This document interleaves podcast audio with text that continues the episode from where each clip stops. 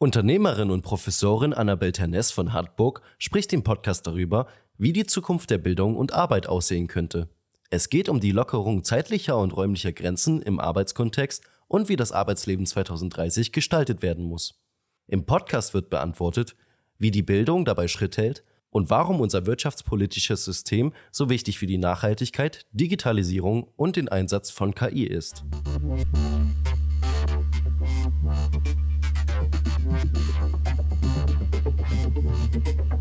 Planet Future. Heute schon in die Zukunft hören. Ja, herzlich willkommen, Frau Ternes, heute bei unserem Podcast Planet Future. Ich freue mich, dass Sie hier sind. Sie sind, ich weiß gar nicht, wo ich anfangen soll. Sie sind Unternehmerin, Sie sind der CEO von Get Your Wings und der Deutschen Initiative für gesunde Digitalisierung. Sie sind Professorin, Sie sind auch Gast, äh, haben eine Gastprofessur in Shanghai und Kairo. Sie haben sehr viele Bücher geschrieben, ähm, unter anderem zum Thema Digitalisierung, Weiterbildung, Arbeit 4.0, äh, Leadership.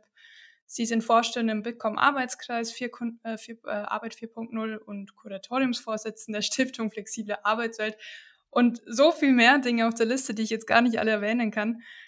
Ähm, wollen Sie sich mal kurz selbst vorstellen? Ja, gerne. Also ich, ähm, ich mache relativ viel, ähm, einfach auch, weil ich mich gerne einbringe und äh, weil ich auch das Gefühl habe, dass gerade das, was ich zu sagen habe, auch seinen Platz hat in vielen, in vielen Gremien oder vielen Bereichen. Denn mir geht es nicht nur um Digitalisierung, sondern mir geht es darum, dass wir die Digitalisierung nicht am Menschen vorbei machen und dass wir dabei den Menschen eben auch nicht als etwas betrachten, was das Ganze stört und den Ablauf einfach verlangsamt, sondern, ähm, sondern die Werteorientierung dabei immer mitdenken. Und das begleitet mich eigentlich schon ziemlich lange, denn ich bin eigentlich seit jeher auch immer sehr engagiert gewesen für Menschenrechte, Kinderrechte, für Umweltschutz, seit ich denken kann, seit kleines, seit ich ein kleines Kind bin eigentlich schon und äh, habe mich auch immer schon interessiert für politische, gesellschaftliche, wirtschaftliche Themen, für Zukunftsfragen, für das, was ähm, ja was kommt und wie wir uns darauf vorbereiten können, aber vor allem, wie wir es mitgestalten können. Und äh, das ist eben für mich immer ein Thema, das mich zum Beispiel auch ähm, aktuell in meinem sozialen Engagement bei der Get Your Wings bewegt wo wir einen Lernraum für Zukunftsgestalter bieten an Schulen in der Jugendhilfe, aber auch für Erwachsene. Und mit unseren Modulen Gesundes Ich, starkes Ich und Zukunftsgestalter ähm, jedem helfen, dass er sich stärkt, ähm, persönlich, ähm, aber auch von seinen Sozialkompetenzen, Medienkompetenz, aber auch mit all dem, was dazu gehört, wenn man digital gut aufgestellt sein möchte. Und ich sehe eben einfach, dass da bei vielen großes Potenzial ist, positiv formuliert. Und das bewegt mich eben nicht nur so in meinen privaten Engagements, sondern auch beruflich ähm, meiner Tätigkeit als Professorin, aber auch ähm, im Bereich Zukunftsstrategien, wo ich für meinen Arbeitgeber ähm, gerade im Bereich Mobile School auch nach spannenden neuen Konzepten schaue und ähm, da Konzepte entwickle, wie eben auch Bildung von morgen aussehen muss um äh, nicht nur irgendwie machbar zu sein, sondern eine Grundlage zu bieten für unsere Gesellschaft, äh, für die Generationen, um Zukunft mitgestalten zu können. Und zwar so, dass wir weiterhin eine lebenswerte Welt haben. Mhm. Das ist ein sehr schöner Ansatz auch, den Sie verfolgen. Es gefällt mir auf jeden Fall sehr gut. Wir, wir wollen heute über das Thema Arbeit reden und mhm. damit verknüpft äh, ist natürlich auch das Thema Bildung. Ähm, das Jahr 2020 hat ja gezeigt mit Covid, dass neue Formen des Arbeitens und des Zusammenarbeitens gehen können, wenn man nur will. Mhm. Gleichzeitig haben sich natürlich dadurch auch sehr viele Chancen und Risiken gezeigt. Und Covid hat auch gezeigt, welche Arbeitsformen besser ähm, in der sozialen Marktwirtschaft geschützt sind und welche vielleicht auch ein bisschen schlechter. Und darüber wollen mhm. wir heute alles reden. Wenn Sie heute eine Zeitmaschine steigen würden, die mhm. Sie ins Jahr 2030 bringt, wie haben sich die Arbeitsformen und auch die Arbeitsverhältnisse bis dahin verändert? Also welche Welt finden mhm. wir im Jahr 2030 vor? Mhm. Wir haben ja hier in Deutschland äh, immer noch recht ausgeprägt diese 9-to-5-Mentalität und mhm. auch äh, diese Idee, dass äh, wer länger irgendwie an einer Sache dran arbeitet und angestrengter, dass der einfach gewissenhafter oder auch intensiver hm, oder auch ja besser, bessere Leistung erbringt. Das wird sicherlich nicht mehr sein. Äh, diese 9-to-5-Jobs werden der Vergangenheit angehören. Und was sich jetzt auch schon in der Corona-Pandemie gezeigt hat, wird sich auch weiterhin noch stärker zeigen, dass einfach zeitliche und räumliche Grenzen gelockert werden. Das heißt, Teams arbeiten transnational und interkulturell. Diese Vielfalt ist etwas, was nicht nur dem Zufall entspricht in der Zukunft, sondern auch eben stark gewollt sein wird, ähnlich auch eines jetzt schon bestehenden Design Thinking Ansatz, aber noch sehr mhm. viel stärker auch mit dem agilen Setting dabei. Wir werden auch ähm, das, was ähm, gerade auch im akademischen Bereich mh, hm, heute noch nicht so ganz üblich ist, wir werden einfach unglaublich viele multigrafische CVs sehen. Also wo ähm, nicht nur einfach in kurzen Abständen immer Wechsel sind, sondern wo auch Menschen auch mehrere Jobs parallel machen. Und zwar nicht nur deswegen, weil sie müssen, sondern auch, weil sie möchten, hm, weil einfach das Arbeitsleben insgesamt deutlich äh, fließender wird, also ineinander übergehender wird. Wir werden mhm. ähm, deutlich auch stärker ähm, virtuelle Wissenstanks haben, wo es ähm, um gelebtes Wissen geht, ähm, verbunden eben mit Faktenwissen, aber vor allem wird dieses gelebte Wissen, dieses Erfahrungswissen einen noch höheren Stellenwert bekommen.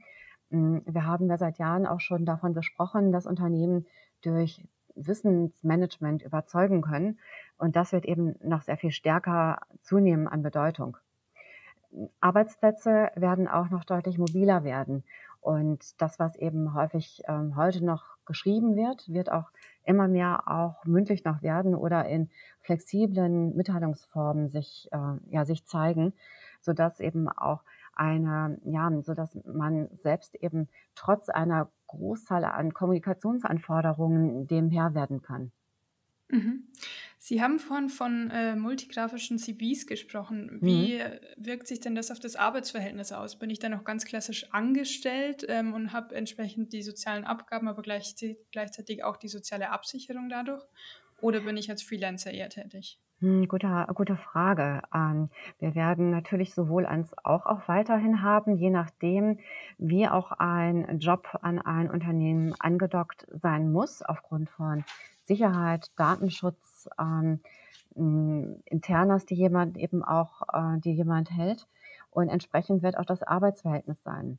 Wir werden, mhm. ähm, wenn es so weiter geht, eine Art Grundsicherung auch haben auf der aufbauend jeder dann eben auch ergänzend äh, Dinge erarbeiten oder arbeiten kann oder tätig sein kann.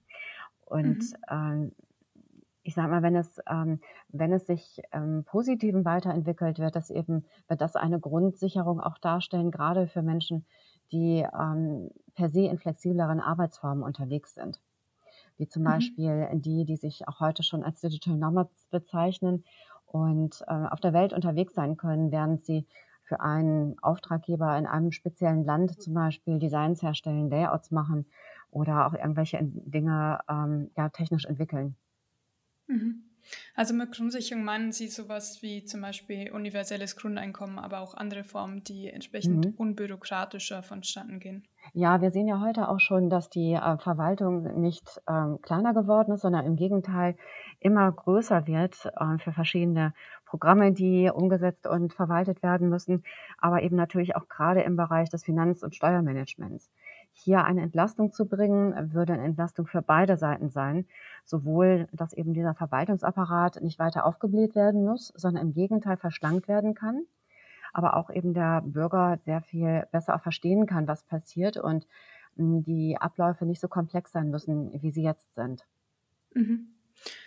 Sie hatten vorhin davon gesprochen, ähm, dass es heute so ist, wer länger arbeitet oder ich sag mal, ähm, angibt, mhm. mehr zu arbeiten, dass das als, äh, als gut, als verlässlich ähm, abgetan wird. Wird sich zukünftig auch was an den Werten in den Köpfen der Gesellschaft ändern? Ja, definitiv. Also wir haben es jetzt äh, teilweise ja noch so oder gerade vor Corona häufig gehabt, dass im Gespräch mit Unternehmern mir einige dann sagten, naja, wenn jemand unbedingt Homeoffice machen möchte, kann er das gerne tun. Aber ähm, er muss sich, muss sich klar darüber sein, dass acht Stunden normaler Job im Homeoffice nur als sechs Stunden gewertet werden. Denn er gießt dann sicher Blumen noch, öffnet die Tür, schmiert mhm. sich ein Brot mal eben.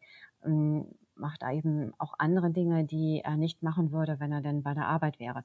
das zum Beispiel hm, ändert sich jetzt ja auch schon, weil jeder betroffen ist, weil jeder sieht, dass ähm, Homeoffice äh, sicherlich hm, in vielen Fällen um ein deutliches anspruchsvoller ist als der Büroalltag mhm. oder das Arbeiten im Büro von einem sehr viel abverlangt und deswegen ähm, mindestens ebenso wertig ist wie das Arbeiten im Büro.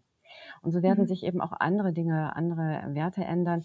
Hm, es werden sich auch andere Interaktionsformen ändern oder auch ähm, die Art, ja, die Art, wie zum Beispiel Führung gesehen wird, natürlich auch absolut. Mhm. Während eben äh, die Führungskraft bis dato eben noch auch in vielen Unternehmen jemand ist, zu dem man hochguckt, ähm, den man als äh, disziplinarischen Vorgesetzten versteht, ähm, dem man sich unterstellt sozusagen, ne? äh, der erstmal per se einfach äh, das Sagen hat, ist in so einem Setting, das eben deutlich virtueller ist, auch ähm, ist das auch ein anderer Punkt. Also ja.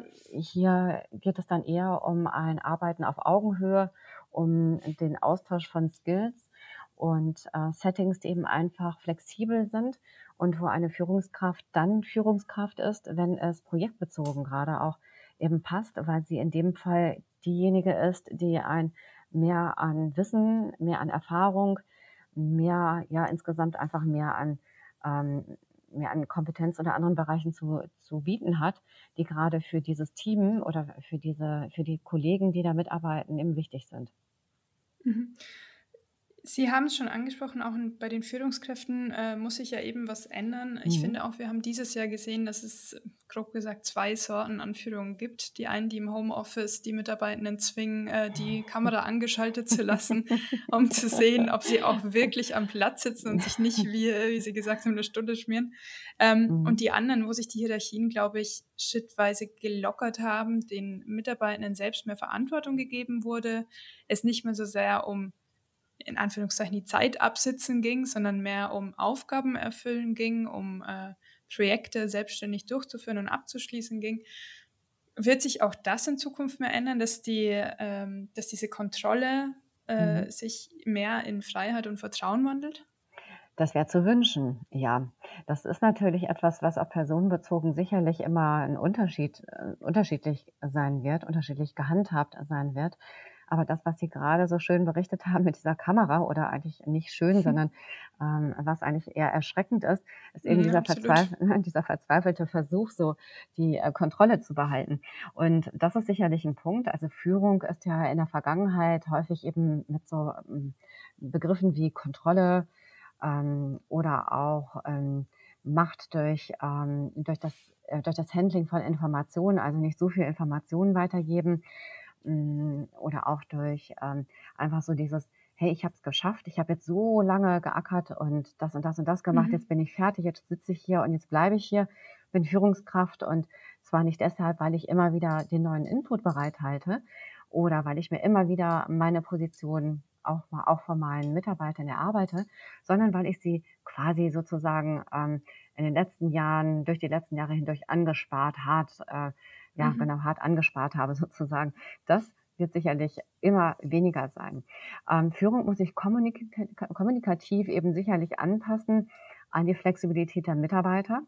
Und damit meine ich mhm. auch eben auch so einen Punkt wie Kontrolle, der ja häufig eher auch so mit Angst zu tun hat, ähm, Verantwortung abzugeben oder auch einfach ähm, Macht abzugeben. Und damit hat auch diese veränderte Führungsrolle zu tun. Wir sprechen heute ja schon teilweise von diesem Servant Leadership und abgeleitet aus dem agilen Setting hm, ist der Scrum Master, der ja auch so in gewisser Weise dann auch so dann die neue Führungskraft eben quasi wie so ein Role Model zeigt, hm, ist der Fokus hier auf Value Creation, also darauf, ein Team zu unterstützen und etwas äh, zu kreieren, was auch als Co-Creation gesehen wird und kein Produkt eines Egos ist. Also dass keiner nachher sagt, ah, das habe ich gemacht und äh, das ist nur so geworden, weil ich so tolle Tipps gegeben habe, mhm. sondern ne, was wirklich das ganze ähm, Team auch mitzunehmen. Ganz genau, das Team mitzunehmen und äh, auch zu sagen, ich helfe euch im Prozess, ich gebe euch unterstützend immer wieder Dinge mit an, auf den Weg. Ich bin eher euer Coach, euer Mentor. Mhm. Hm, bin auch der, also der. der Leader als Enabler eher als ähm, genau. herrschende Macht. Ganz genau. Also nicht mehr so der typische Chef, sondern wirklich eher auch so ein Berater, Hm, das heißt, eine, eine ganz neue Rolle für viele, auch eine Rolle, die ähm, auch immer wieder mal Brüche haben darf im Sinne von ähm, Fehler zu gestehen hm, mhm. oder Verantwortung abzugeben. Hm, mhm. Oder auch mal menschlich zum Beispiel zu sein, aber immer auch ähm, neben, dem, ähm, neben dem Spaß oder dem Engagement für neue technische Tools auch immer die Werteorientierung nicht zu vergessen. Mhm. Sehr interessant. Mhm. Wenn wir uns die, die, den Einstieg ins Berufsleben sozusagen äh, ansehen, mhm. beziehungsweise den Schritt davor, also die Bildung. Lohnt sich in Zukunft noch ein PhD, äh, wenn man in die freie Wirtschaft will? Oder welche Rolle spielen Bildungsabschlüsse im Allgemeinen? Wie wird mhm. sich das Bildungsangebot dahingehend auch in Zukunft ausrichten? Mhm. Man hat ja jetzt in den letzten Jahren schon gesehen, dass ähm, zum Beispiel auch Elite-Universitäten kostenfreie Studienprogramme anbieten oder auch sehr kostenreduzierte Studienprogramme anbieten und ähm, diese sehr gerne wahrgenommen werden und man sich damit eben auch einfach sehr gut weiterbilden kann und auch ähm, ja, Zertifikate von renommierten, namhaften Institutionen haben kann, die man sich selbst zusammenstellt. Und dieses Selbst zusammenstellen und äh, zu gucken, dass man sich aufstellt mit Zukunftskompetenzen, also mit Kompetenzen wie eigenständigem Lernen zum Beispiel oder auch Teamwork-Fähigkeiten. Ähm, auf der anderen Seite aber auch ähm, sehr stark eben ähm, einer ja, Fehlerkultur zum Beispiel adaptieren zu können oder auch schnell mal ähm, wie auf der Reißbank ähm, ein Work in Progress etwas herstellen kann. Das sind eben Kompetenzen, die ähm, in vielen ähm, in vielen Jobs äh, sehr viel wichtiger noch werden als heutzutage. Ein PhD mhm. ist da oder ein insgesamt ein, ein Doktor, ein Titel ist da sicherlich deutlich weniger wichtig. Es gibt aber weiterhin auch Bereiche, wo ähm, ein Titel weiterhin auch sinnvoll oder wichtig ist als äh, Prestige oder auch wirklich relevant vom Inhalt her, wie teilweise in äh, bildungs- oder gesundheitsnahen Bereichen, im Ingenieurwesen auch zum Beispiel, mh, mm, wo es eben einfach noch wichtig ist als Indikator von inhaltlicher und methodischer Relevanz. Wir sehen aber auf der mhm. anderen Seite, dass zum Beispiel eigenständige Studierendenprojekte im Studium immer wichtiger werden oder auch soziales Engagement, auch ähm, mhm. eine gewisse Sichtbarkeit und ähm, ja, auch wie man sichtbar ist, natürlich in sozialen Medien immer wichtiger wird. Und ähm, ja, im Grunde so dieses bloße Auswendiglernen eigentlich immer weiter verliert. Mhm. Der MBA und der Executive MBA waren ja in den letzten Jahren ähm, schon immer relevanter, aber auch so Zertifikatstudiengänge, ergänzende, mh, äh, ergänzendes Know-how, was auch gar nicht unbedingt mit äh, irgendwas abgeschlossen werden muss, was jetzt ähm, direkt, ähm, ja, direkt so vergleichbar ist. Das hat deutlich zugenommen und ist interessant, wobei diese Rolle oder dieses, ähm, die Bedeutung von Vergleichbarkeit natürlich geblieben ist. Denn ein Arbeitgeber möchte und muss natürlich auch schnell seine Idee davon haben, was das Gegenüber kann. Und wenn es dann irgendein Titel ist, mit dem man nichts anfangen kann, hm, dann ist das natürlich schwierig, um hier zu sehen und ein Gefühl dafür zu bekommen, ob, ob das wichtig, sinnvoll, gut ist. Mhm. Was Sie äh, anfangs erwähnt hatten mit ähm, diesem modularen Lernen sozusagen, also sich die einzelnen Elemente selbst zusammenzustellen, kann man das auch mhm. auf die Weiterbildung übertragen? Ja, mit Sicherheit. Es gab in der Vergangenheit ja viele Konzerne, die so ihren eigenen Weiterbildungsbereich hatten, ihr eigenes Intranet, äh, Wissensintranet, ähm, wo Inhalte weitergegeben werden, vermittelt werden. Das wird es sicherlich in Zukunft auch geben. Aber in den letzten Jahren ähm, haben sich spannende Startups auf dem Markt, auf dem internationalen Markt etabliert, die einfach nicht nur inhaltlich überzeugen durch eine hohe Qualität an Inhalten, spannenden Inhalten, in äh, TED Talk oder mehr Qualität, sondern die mhm. einfach auch durch, ähm, durch eine technische ähm, Ausstattung einfach äh, total gut sind. Also Interaktivität durch KI-gestützte äh, Module zum Beispiel durch äh, Chatbot unterstützte ähm, Möglichkeiten, dass hier einfach auch individualisiertes Lernen total gefördert wird. Denn das, was im mhm. Klassenzimmer oder auch in Seminaren häufig bei der Vielzahl an Teilnehmenden gar nicht geleistet werden kann, das kann eben bei intelligenten Plattformen sehr wohl geleistet werden und bedeutet dann einfach ein riesengroßes Plus an Lernerfolg und ähm, auch an Potenzialentfaltung. Mhm. Und klingt auch, als wäre es viel mehr an die äh, Generation oder an, die, an den User sozusagen angepasst. Diese Gamification in Apps, die äh, natürlich sehr gut ziehen, aber auch die verminderte Aufmerksamkeitsspanne. Also ich mhm. muss selbst auch zugeben, ähm, die Vorlesungen an Universitäten haben mich nicht immer begeistert, weil eineinhalb Stunden einfach nur zuhören und nichts beizutragen ist einfach zum Beispiel für mich nicht das richtige Format. Ähm, und ich glaube, auch in den nachfolgenden Generationen ist eineinhalb Stunden schon deutlich zu lange. Und so ein 10 Minuten TED-Video hingegen, äh, mhm. äh, TED-Talk-Video ist natürlich deutlich angenehmer. Ja, es ist ähm, ganz genau. Also es ist gerade dieses Hybridlernen, was super spannend ähm, oder was auch im, immer wichtiger und äh, besser auch natürlich zum Lernen ist. Informelles Lernen spielt auch eine immer größere Rolle. Und ähm, dann gibt es natürlich auch so in der Weiterbildung so Trends, wo man immer sagen muss, ähm, bis wohin will ich das und bis wohin ist es gut und ähm, wann beginnt dann eine Weiterbildung eben auch Züge zu zeigen, die äh, übergriffig sind. Also ich spreche hier von sowas wie ähm, Gehirnstrommessern zum Beispiel, die Daten darüber geben, wann jemand konzentriert ist oder AI-Kameras, die ähm, zum Beispiel Posen erfassen oder mhm. gechippte Kleidung, die ähm, Ortungen beinhalten. Mm, also insgesamt eine, eine Form von Tracking, die auf der einen Seite ähm, ja für jemanden spannend ist, der Daten sammelt und in, in der auch sagt, ich kann da natürlich auch den individuellen Lernfortschritt nicht nur beobachten, sondern weiß auch, wo man optimieren kann.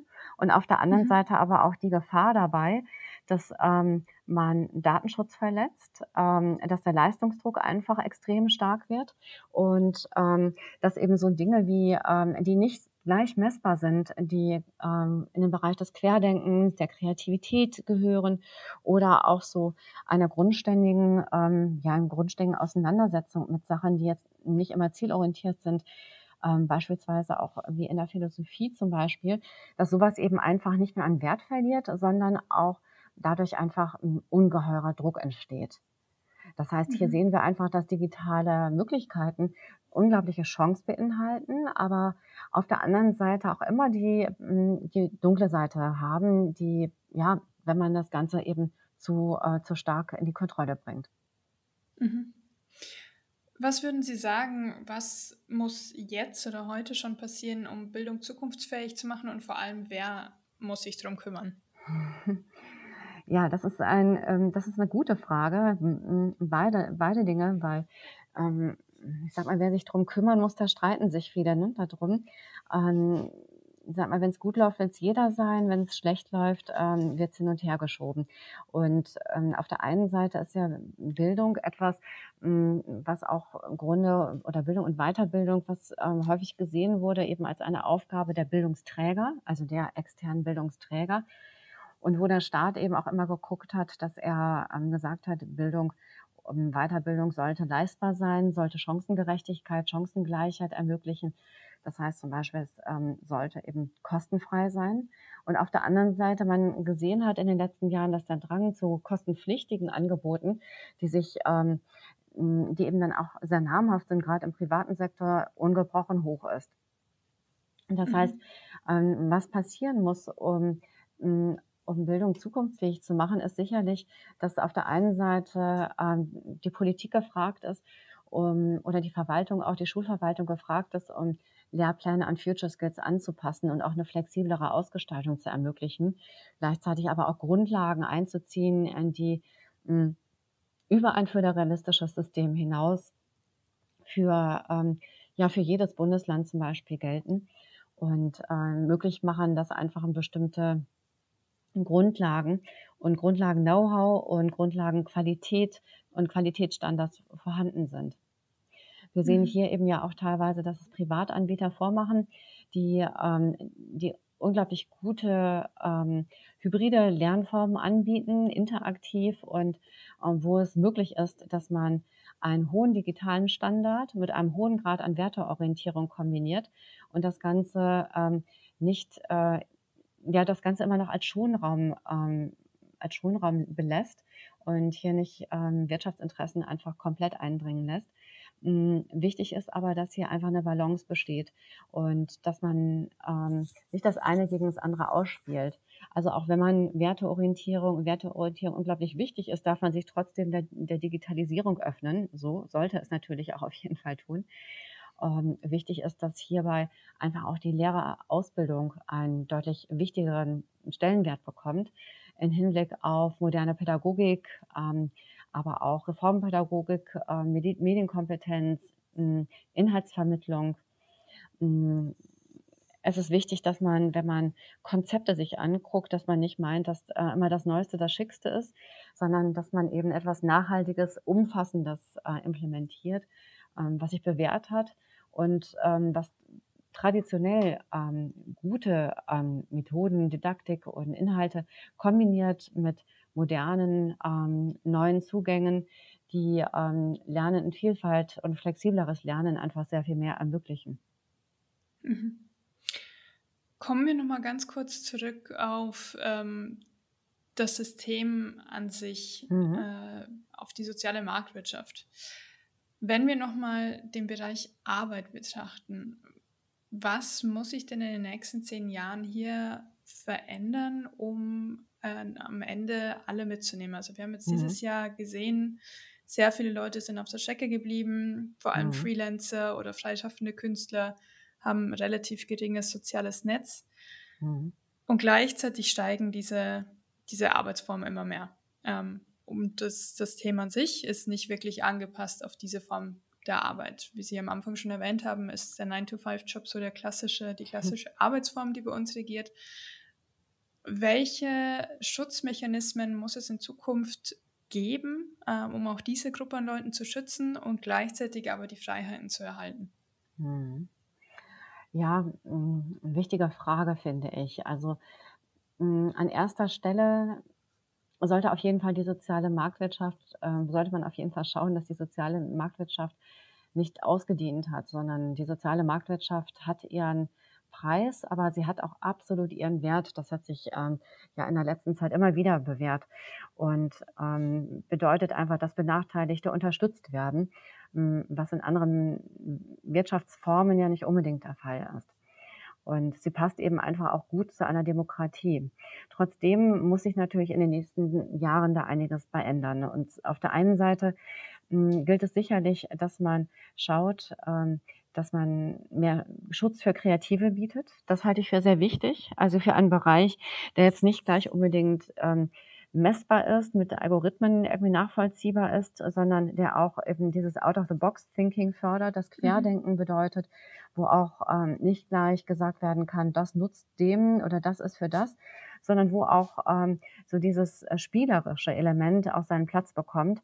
Denn ich halte das für sehr wichtig. Ähm, gerade in, ne, gerade in einer Gesellschaft, die ansonsten durch die Digitalisierung auch sehr stark so in, äh, mit binären Codes funktioniert und aufpassen muss, dass sie das Menschliche nicht verliert. Und das Kreative steht, das kreative Element steht aus meiner Sicht wie kein anderes eben auch für dieses Menschliche, also für dieses nicht vollkommene, für dieses ähm, mal ganz anders sein. Ähm, und das Kreative ist aus meiner Sicht etwas, was wir uns, was absolut seinen Stellenwert hat, erhalten bleiben muss und natürlich auch immer wieder für Innovationskraft sorgt.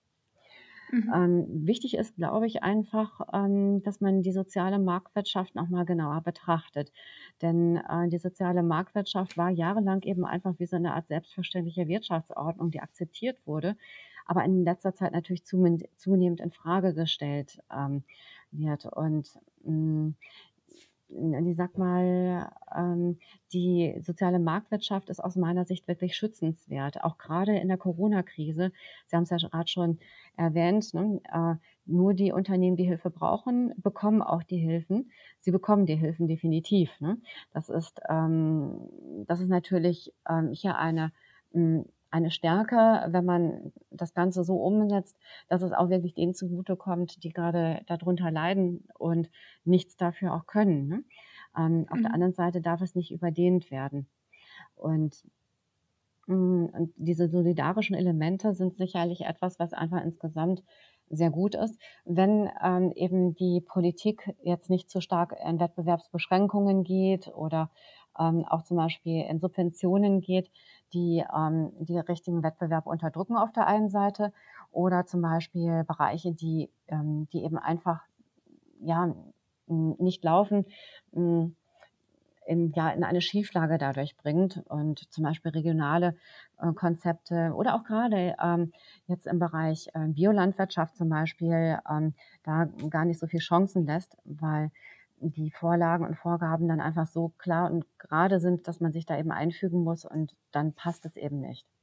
Mhm. Mm. Ja? Also ich, ich sehe da auch bei der sozialen Marktwirtschaft, äh, Sie haben es vorhin beschrieben, äh, in zehn Jahren gibt es vermutlich viel mehr digitale Nomaden, die zwar in, also deutsche Staatsbürgerschaft haben, aber vielleicht ihr Leben lang woanders arbeiten, vielleicht auch woanders Steuern zahlen, beziehungsweise diverse äh, Beschäftigungen haben bei unterschiedlichen Unternehmen. Ähm, mhm. Da ist für mich auch die Frage, wie es die soziale Marktwirtschaft schafft, sowas unter einen Hut zu bekommen ja. in der Zukunft, also diese, ja. diese digitalen Formen von Arbeit. Ja, und das ist natürlich auch so, ich sage mal, es ist der, der Sozialstaat ist ja nicht nur ein Sozial-, sondern auch ein Regulierungsstaat. Ne? Und während er bei den einen Privilegien schützt, ähm, sind die anderen eher im freien Fall dabei. Und das, was Sie gerade angesprochen haben mit äh, Digital Nomad-Tätigkeit über, ähm, auch über Ländergrenzen hinweg, bedeutet natürlich auch, dass man, dass man dafür Regelungen schaffen muss, wie weit man das unterstützen möchte, auch vielleicht international, hm, wie weit man oder wie weit man da eben auch Regulierung schaffen möchte. Letztendlich ist, äh, ein, ist in der sozialen Marktwirtschaft eben auch die soziale Sicherheit für die einen, die Unsicherheit für den anderen durch ähm, Abgabeverpflichtungen, ähm, das Zahlen bestimmter Steuern. Ähm, hier wäre sicherlich ähm, weniger an Bürokratie besser fürs gesamte System und auch günstiger, ähm, weil mit Bürokratie natürlich auch immer hohe Sozialausgaben verbunden sind. Ja, Aber ich sag mal, die, ähm, die Stärke der sozialen Marktwirtschaft wird man sicherlich dann sehen, wenn es um Nachhaltigkeitsziele geht. Denn ähm, wenn, wenn das so, wenn man ihr so den Raum dafür lässt. Denn jetzt Ressourcen schonen, Klima- und Umwelt schützen oder hohe Anforderungen an Unternehmensführer und soziale Standards. Ähm, das passt eben zu Markt, äh, zu, zu sozialmarktwirtschaftlichen Prinzipien absolut. Ähm, wir befinden uns ja gerade mitten oder fast zu Beginn an der vierten industriellen Revolution und äh, mhm. äh, wir merken auch, es wird immer schneller, höher, weiter in der Zukunft. Ähm, wird es weiterhin auch so weitergehen oder wohin müssen wir uns auch entwickeln? Ich finde die Frage sehr, sehr wichtig. Und ich finde es ganz interessant, auch ähm, sich damit zu beschäftigen, was können wir denn? Und was ist denn unser, äh, wohin soll denn die Reise gehen? Viele Menschen haben das Gefühl, dass das an ihnen vorbeiläuft und sie quasi der Betrachter sind dessen, was draußen passiert und sehen, wie es immer schneller an ihnen vorbeiläuft oder so läuft, dass sie nachrennen müssen. Ich halte es für extrem wichtig, dass wir wieder selbst bestimmen, was wir wollen und warum wir das wollen. Ein höher, schneller, weiter kann man natürlich treiben. Wir haben hier auch ja ähm, entsprechend hm, Leute wie zum Beispiel an Elon Musk, der vorsieht, dass man Chips entwickelt, die den Prozessor im eigenen Gehirn nochmal beschleunigen und ähm, dem Gehirn eine Kapazität geben, die es bisher noch nicht hat. Die Frage ist allerdings immer, warum? Und eine Technisierung oder Digitalisierung ohne, äh, ohne einen höheren Sinn, Zweck, einfach nur, weil es schön ist, muss man sich einfach überlegen, dass, in, dass, es, ähm, dass es eine starke, ja, dass es einen starken Impact hat und man sich überlegen muss, möchte, ob man den so möchte. Und ich glaube, dass einfach auch diese Disruption, die wir gerade erleben, keine sein muss, bei der wir daneben stehen und hilflos uns angucken, was mit uns passiert und in ein Szenario rennen, bei dem wir als Menschen hm, gar nicht mehr gebraucht werden oder ähm, wir letztendlich uns plötzlich ähm, im Spiegel anschauen als die, die die Umwelt kaputt gemacht haben und ähm, ja, eigentlich sich äh, überflüssig gemacht haben und vielleicht die Welt eine bessere wäre ohne die Menschen. Ich glaube, es ist eine Chance, dass wir austreten aus alten Mustern jetzt gerade. Weg also von dem typischen arbeitenden Menschen zum Denken des Menschen in einer Gemeinschaft. Das könnte ein neuer Ansatz sein, der uns auch hilft, dass Themen wie Nachhaltigkeit, ähm, enger gedacht, konkreter gedacht, Klimaschutz und so weiter wieder relevanter werden und nicht als ein Luxusthema gelten. Und ich sehe momentan auch gerade Ansätze dessen. Also wenn ich zum Beispiel sehe, ähm, dass gerade angesichts oder auch in der in dieser Zeit der Pandemie, wo viele sich um ja um das das Nächste kümmern, ihre eigene Gesundheit oder die der, der Angehörigen. Trotzdem aber auch trotz der, ja, trotz der finanziellen Krisen, wirtschaftliche Krise, trotzdem auch dieses Thema Nachhaltigkeit weiter und bleibend äh, seine Bedeutung hat. Das finde ich großartig, weil es einfach zeigt, ähm, dass es kein Modet, Modethema nur ist und dass es nicht eben nur als Luxusthema betrachtet wird und dass man hoffentlich auch verstanden hat, dass das ein Thema ist, was einfach jetzt in der Gesamtheit eben dazu führen kann, dass wir diese Chance oder diese Zeit eben als Chance zum Umdenken nutzen. Mhm. Ich will äh, ganz kurz, ähm, wir sind mhm. fast ja am Ende angekommen. Ich will noch mal auf zwei Dinge eingehen. Und zwar das mhm. erste ist äh, der Punkt industrielle Arbeit und Automatisierung. Also wir reden jetzt ganz viel von digitalen Nomaden, von Homeoffice. Mhm. Natürlich gibt es auch die Sorte Arbeit, in der man nicht von zu Hause aus arbeiten kann, in der man äh, nicht sich aussuchen kann, wann man zur Arbeit erscheint und wann man wieder geht, sondern wo man natürlich aufgrund von Maschinenarbeit, ähm, von Schichten sehr mhm. präzise Arbeitszeiten hat, die man auch einhalten muss. Wie wird das in zehn Jahren aussehen? Also viel wird natürlich durch Robotik ersetzt, viel wird automatisiert. KI kann uns in einigen Bereichen Arbeit abnehmen, kann uns mhm. unterstützen. Wie sieht da die soziale Sicherung in der Zukunft aus für diejenigen, die vielleicht ihren Job verlieren und unter Umständen auch nicht äh, umschulbar sind auf einen anderen Job? Mhm. Ja, das ist eine, eine gute Frage und eine ganz wichtige Frage und eine, die ähm, man häufig außer Acht gelassen hat oder ich habe manchmal das Gefühl auch hat ähm, umgehen wollen, weil man einfach nur gesagt hat, naja, klar, wir verlieren Jobs, aber genauso viel äh, bekommen wir wieder dazu, hat aber dabei eben vergessen zu sagen, dass eben äh, die Jobs, die geschaffen werden, nicht unbedingt die Jobs sind wie vorher dass also dort mhm. eben gerade also diese repetitiven Routineaufgaben, Jobs deutlich nachlassen und das in der Tat eben ein richtig, ein richtig großes Problem werden kann für einige Personen, die eben hm, nicht entsprechend umgeschult werden können. Denn es werden natürlich im Generationswechsel viele bisherigen Jobs entfallen. Und mhm. äh, Weiterbildung bekommt einen unglaublich hohen Stellenwert. Und wir müssen uns überlegen, und das ist wirklich wichtig, dass wir gerade auch im Niedriglohnsektor eben für Personen, die einfach aufgrund äh, bestimmter Bedarfe oder Einschränkungen eben ähm, ja bestimmte Arbeiten nicht machen können, wohin wir die vermitteln können oder welche Möglichkeiten es für sie gibt. Wir sehen jetzt zum Beispiel, und da sind so Unternehmen, Sozialunternehmen wie AFB ein, ein gutes Beispiel, die ähm, zum Beispiel 50 Prozent ähm, Menschen mit Einschränkungen beschäftigen und 50 Prozent Menschen ohne Beeinträchtigungen. Und diese Menschen mit Beeinträchtigungen, die sind zum Beispiel, ähm, die die führen digitale Tätigkeiten aus, wenn man so möchte, aber Tätigkeiten, bei denen jemand, der diese Beeinträchtigungen nicht hat, häufig sehr viel Fehler machen würde, weil die Tätigkeiten sehr stark monoton sind.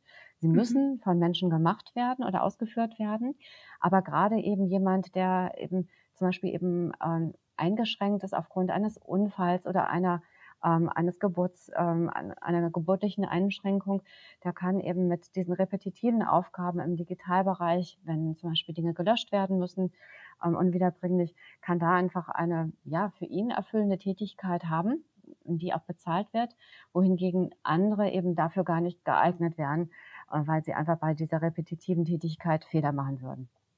Mhm.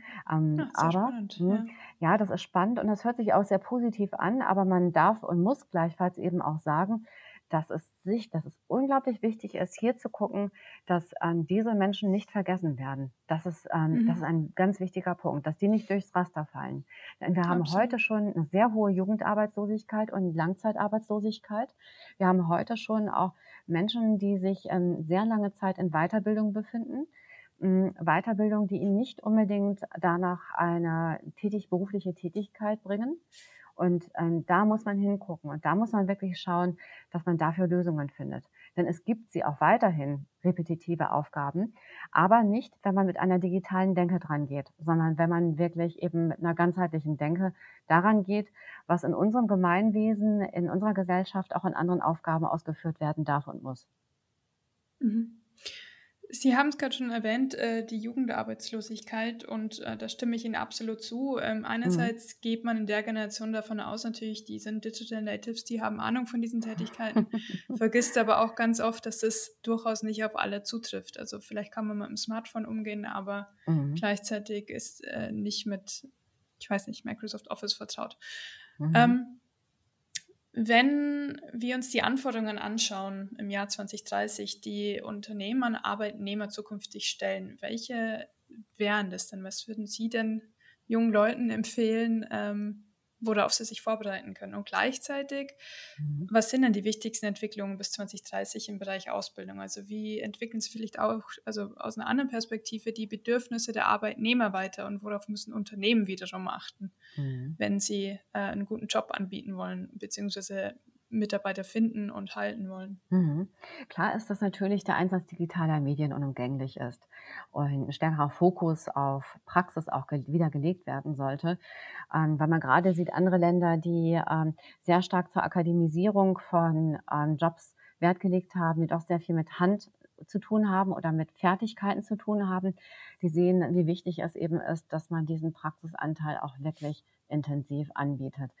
Ähm, Zukunftsskills sind natürlich extrem wichtig, ähm, wo Resilienzfähigkeit mit dabei ist, also die Fähigkeit abzuschalten, genauso wie auch äh, mit Fehlern umzugehen oder sich auch schnell auf neue Settings einzustellen.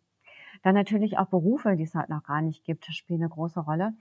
Mm, und in dem Rahmen auch absolut Mentoring- und Coaching-Programme, die jemand an die Hand nehmen und ähm, ihm, Rat, ihm Vorschläge, Ratschläge geben, ihm Erfahrungs, ähm, Erfahrungsteilhabe ermöglichen mit Storytelling und auch im Reverse Mentoring gegenseitige, gegenseitiges Lernen ermöglichen. Bei der Ausbildung gibt es einiges, was, ähm, was sicherlich auch ein bisschen verschlafen wurde und äh, wo man absolut gucken muss, dass man danach justiert. Ähm, dazu gehört sicherlich eben auch sowas wie ähm, ja stärker eben auch dieses Lernen lernen, ähm, Achtsamkeit, Respekt, auch äh, wissen, wie man eben einfach in interkulturellen, interdisziplinären und generationsübergreifenden Teams arbeitet oder wie auch ein Mensch-Maschine-Lernen aussehen kann. Mhm. Ähm, dass zum Beispiel auch ähm, ein egozentrisches Arbeiten und Führen, aber auch Bewerten ähm, weniger werden soll, sondern dass es im Grunde darum geht, um das Ergebnis. Das heißt, ein Arbeiten mit einer gewissen Lean-Orientierung, auch Garagen lernen und ähm, ja, der Teamerfolg vor persönlichen Interessen, mh, Wertschätzung, dass solche Dinge eben einfach total wichtig werden, nicht nur als nice to have und äh, nette Soft Skills, wie man sie vorher bezeichnet hat, Mhm. sondern etwas, ja, etwas ganz Entscheidendes, was ähm, zum Erfolg eines Unternehmens, einer, einer Interaktion Führungskraft, Mitarbeiter, Kollege, Kollege, aber auch für jeden Einzelnen selbst bedeuten kann. Und es Mhm. bedeutet natürlich ein, ein anderes Denken auch, ne? an das, was Arbeit für uns bedeutet, an das, wo wir unsere, ähm, wo wir auch unsere Wertschätzung hierher beziehen, wo wir dieses Wichtigsein und Anerkennung bekommen herbeziehen, ist das ein ähm, wirklicher, ja, ist das ein wirklicher Changemaker. Mhm. Ja, sehr schön. Gibt es noch irgendwas, was Sie unseren Hörerinnen und Hörern da draußen sagen wollen zum Abschied? Ja, wir haben ja gerade schon, äh, wir haben ja ein sehr, sehr wichtiges Thema, das wir bearbeiten. Vielleicht noch mal so ein Stichwort zum, zum Bereich ähm, Bedürfnisse von Arbeitnehmern. Also man hat ja in den letzten Jahren schon gesehen, ähm, der dicke Firmenwagen überzeugt nicht mehr unbedingt und und äh, die, das Unternehmen auf der grünen Wiese, Wiese ist auch nicht unbedingt mehr abschreckend, sondern da hat sich eben auch einiges getan. Und ähm, ich möchte es trotzdem nochmal erwähnen, auch wenn das so ein Buzzword vielleicht geworden ist, ähm, Purpose. Also dieses, ähm, das Arbeiten nicht, weil man dafür Geld bekommt, sondern das Arbeiten, weil man eben einen wertvollen Beitrag geben möchte und weil man ein wichtiger Teil des Ganzen sein möchte, weil man, ne, weil man auch einfach äh, nicht nur eine Rolle ausüben möchte, sondern auch mh, sich wohlfühlen möchte dort, wo man ist.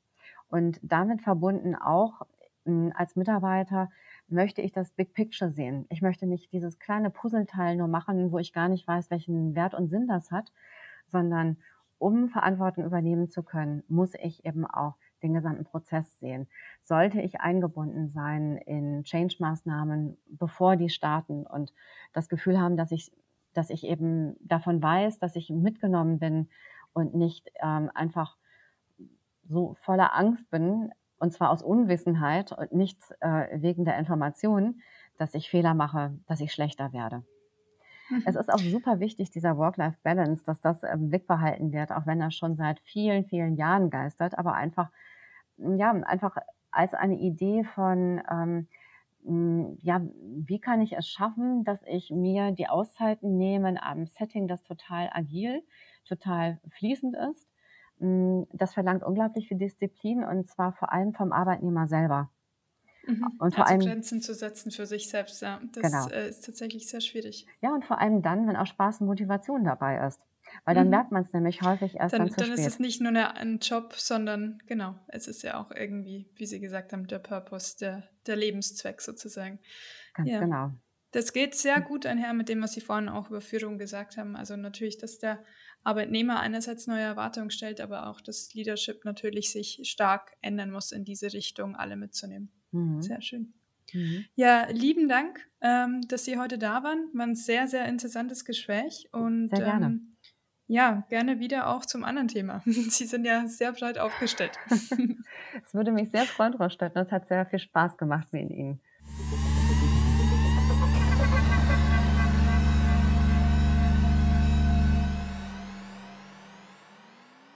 Das war der Podcast Planet Future. Heute schon in die Zukunft hören. Wir sind Teil des To Be Ahead Think Tanks in Leipzig. Produziert wird der Podcast von Jeremy Beckers. Mehr Informationen zu unseren Business Think Tanks und Studien erhaltet ihr auf thinktank-universe.com. Ihr könnt uns unterstützen, indem ihr die Folgen teilt oder uns auf iTunes bewertet. Vielen Dank fürs Zuhören und bis zur nächsten Folge. Euer Team von Planet Future.